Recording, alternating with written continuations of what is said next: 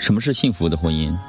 可能每个人的回答都不一样，但是有一点是肯定的，就是幸福的婚姻，相爱是基础，还需要彼此之间有付出、有认可，还有感恩。英国的传记作家这样描述幸福的婚姻：我娶了她几十年，从未后悔过，也从未想过娶其他女人。幸福的婚姻也需要彼此拥有如此坚定爱的决心，从一而终。幸福的婚姻就是两个人都同时朝着好的方向发展，而不是拖着伴侣的后腿。一位网友这样认为：当你在婚姻里面变得敏感、善变、不安，这说明这不是一段好的婚姻；当你在婚姻里面变得自信、勇敢、愉快，那么这就是一段好的婚姻。如果我的婚姻让我很不安，甚至让我三天瘦了好几斤，这对我而言不是婚姻，而是一种折磨。说的没错。婚姻里好的爱会让彼此变得更好，能让彼此感受生活的美好；而一段糟糕的关系不仅拖累了两个人，还会使两个人变得消沉、痛苦。都听过杨绛和钱钟书的故事，我们知道钱钟书的文笔很好，但是在生活中却是一个笨手笨脚的人。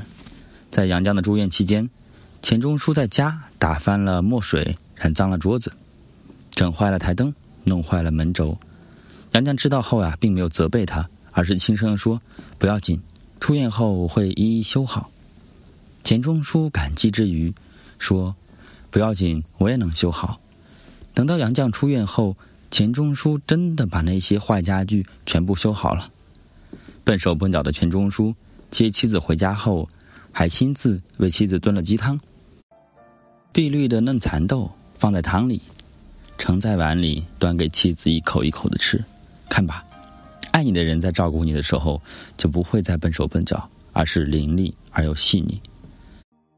杨绛和钱钟书的故事后，我自己也在感慨：这个世间果真有如此真挚的感情。现在想来，原来杨绛和钱钟书他们所用的，其实就是刚刚好的爱。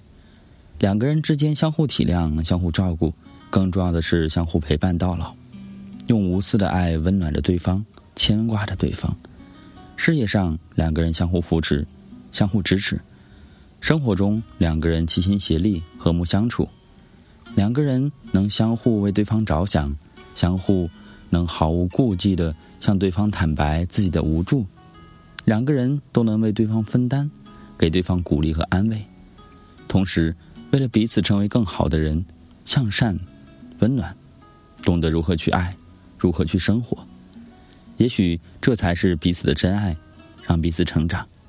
这么美好的婚姻，令人感动，令人向往。浮生万千，吾爱有三：日、月、与卿。